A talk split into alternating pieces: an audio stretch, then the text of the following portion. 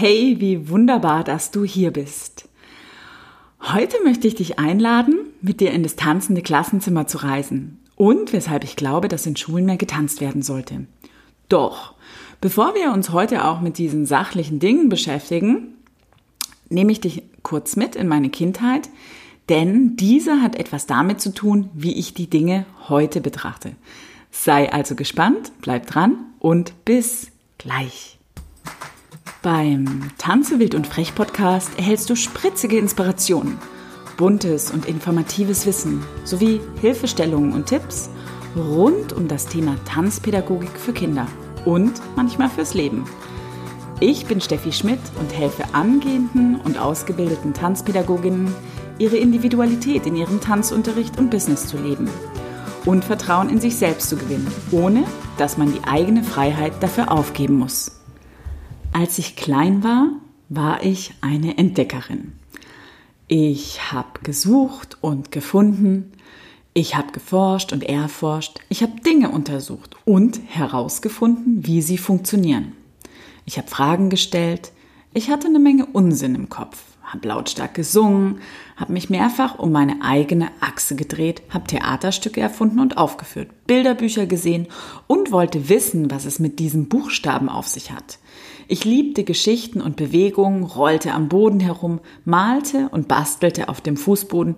Ich liebte es, die Welt zu entdecken und zu lernen. Dann wurde ich eingeschult. Ich war stolz, ein Schulkind zu sein. Ich hatte so eine riesengroße Schultüte, eine Hornbrille, einen Topfhaarschnitt, ein burgund-pink kariertes Kleid an und freute mich, endlich in die Schule zu gehen. Denn, das hieß ja, ich bin irgendwie schon groß. Doch was ich mit meinen sechs Jahren nicht bedacht hatte, war, in der Schule muss man auf einem Stuhl sitzen, den ich ja so gar nicht mochte, denn auf dem Fußboden war es doch irgendwie so viel schöner. In der Schule kann man nicht auf einmal lautstark singen, einfach aufstehen, sich drehen und fallen lassen, war auch nicht so gern gesehen. Und es sollten Dinge gelernt werden, die ich vielleicht gar nicht so spannend fand. Dann gab es ja noch diese Hausaufgaben und linierte und karierte Hefte, in die es galt, ordentlich in die Karos und auf die Linien zu schreiben. Und das gab regelmäßig einen Hinweis im Hausaufgabenfest, fest, ja, im Hausaufgabenheft, dass ich das irgendwie nicht ganz so ordentlich mache. Aber das gab auch eine Tanz AG, die was aufführen durfte. Und ich freute mich schon unglaublich, eine Blume tanzen zu dürfen und war voller Stolz. Doch für die Aufführung wurde ich nicht eingeplant. Ich war zu verträumt.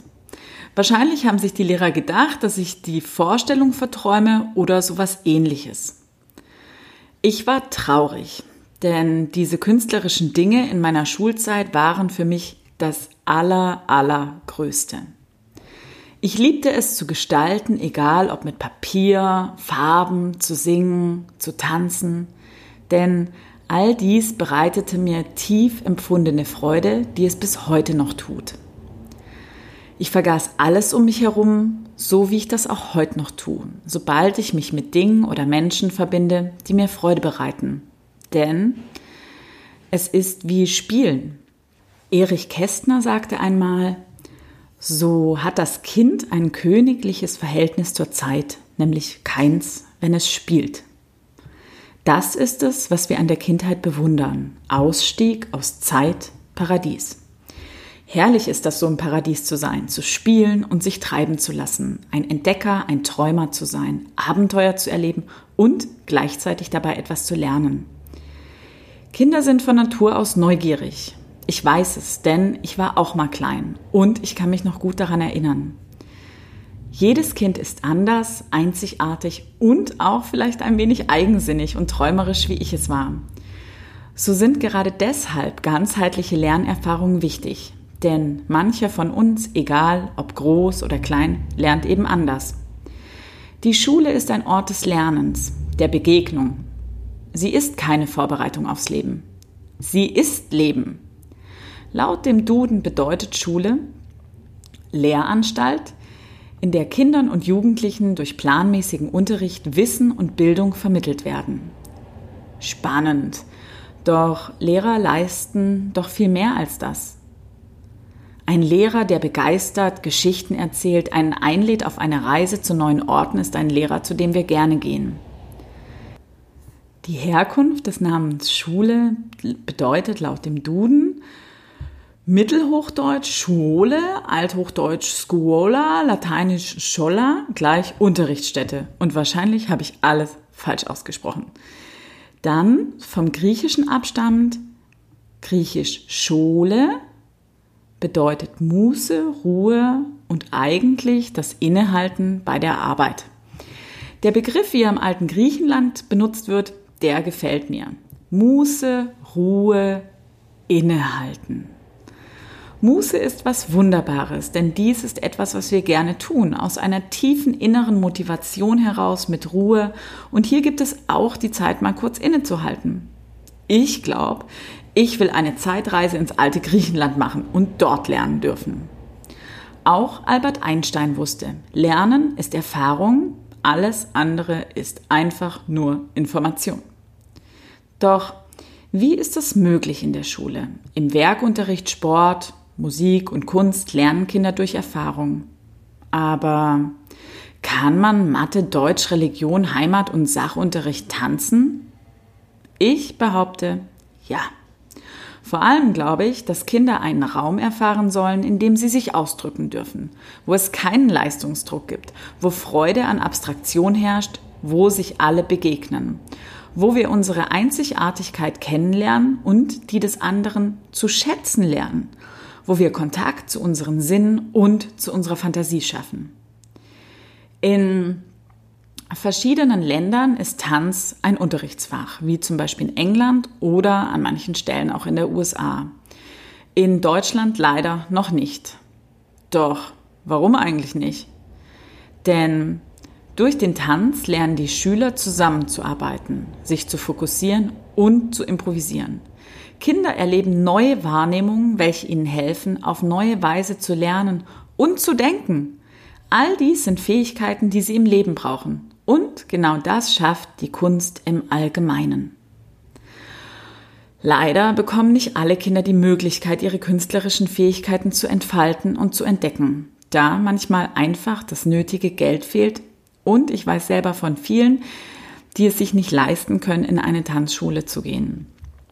So ist es meiner Meinung nach umso wichtiger, dass Kinder die Möglichkeit haben, mit Tanzkünstlern und engagierten Lehrerinnen zu tanzen. Denn Bewegungslieder und oder auch Kreistänze sind eine fabelhafte und unglaublich freudvolle Ergänzung im Schulalltag, ersetzen meiner Meinung nach aber nicht den kreativen und künstlerischen Tanz. Tanz ist noch kein Pflichtfach in Deutschland. Doch es gibt mittlerweile viele, viele spannende und facettenreiche Formate, wie der Tanz selbst. Zum Beispiel Tanzzeit setzt sich seit vielen Jahren dafür ein, dass viele Kinder in den Genuss kommen, in Berliner Schulen zu tanzen. Die Kulturagenten, die bundesweit spannende kulturelle Bildungsprojekte an Schulen machen. Aktion Tanz, der Bundesverband Tanz in Bildung und Gesellschaft e.V. Auch gibt es mittlerweile viele, viele Grundschulen, die einen künstlerischen Schwerpunkt haben. Und noch viele mehr, die wahrscheinlich ich und du gar nicht kennen. Ich würde sagen, es ist noch Luft nach oben, was den Tanz in Schulen betrifft. Und trotzdem sehe ich schon viele schöne Sterne, die oben am Himmel sind. Möchtest du auch zu den leuchtenden Sternen gehören, die mit Kindern in der Schule tanzen möchten? Dann sei am 5.10. in Berlin bei der Fortbildung Das Tanzende Klassenzimmer mit dabei. Dort werden wir gemeinsam zwei exemplarische Tanzklassen zum ganzheitlichen Lernen für Grundschulkinder machen, Ideen entwickeln zu verschiedenen Fächern wie Rechnen, Deutsch, Heimat und Sachkundeunterricht. Was der Unterschied zwischen Lernen mit Bewegung oder durch Bewegung ist. Und zu allerletzt, wie Themen in zum Beispiel Tanzklassen, in Schulen, Schulprojekten oder Kindertanzklassen erlebbar gemacht werden können. Ich würde mich sehr freuen, dich zu sehen. Nähere Informationen dazu findest du auf meiner Homepage. und auch in den Short Notes. Solltest du jemand kennen, der wie du von dieser Fortbildung oder diesem, dieser Podcast-Episode profitieren könnte, dann teile!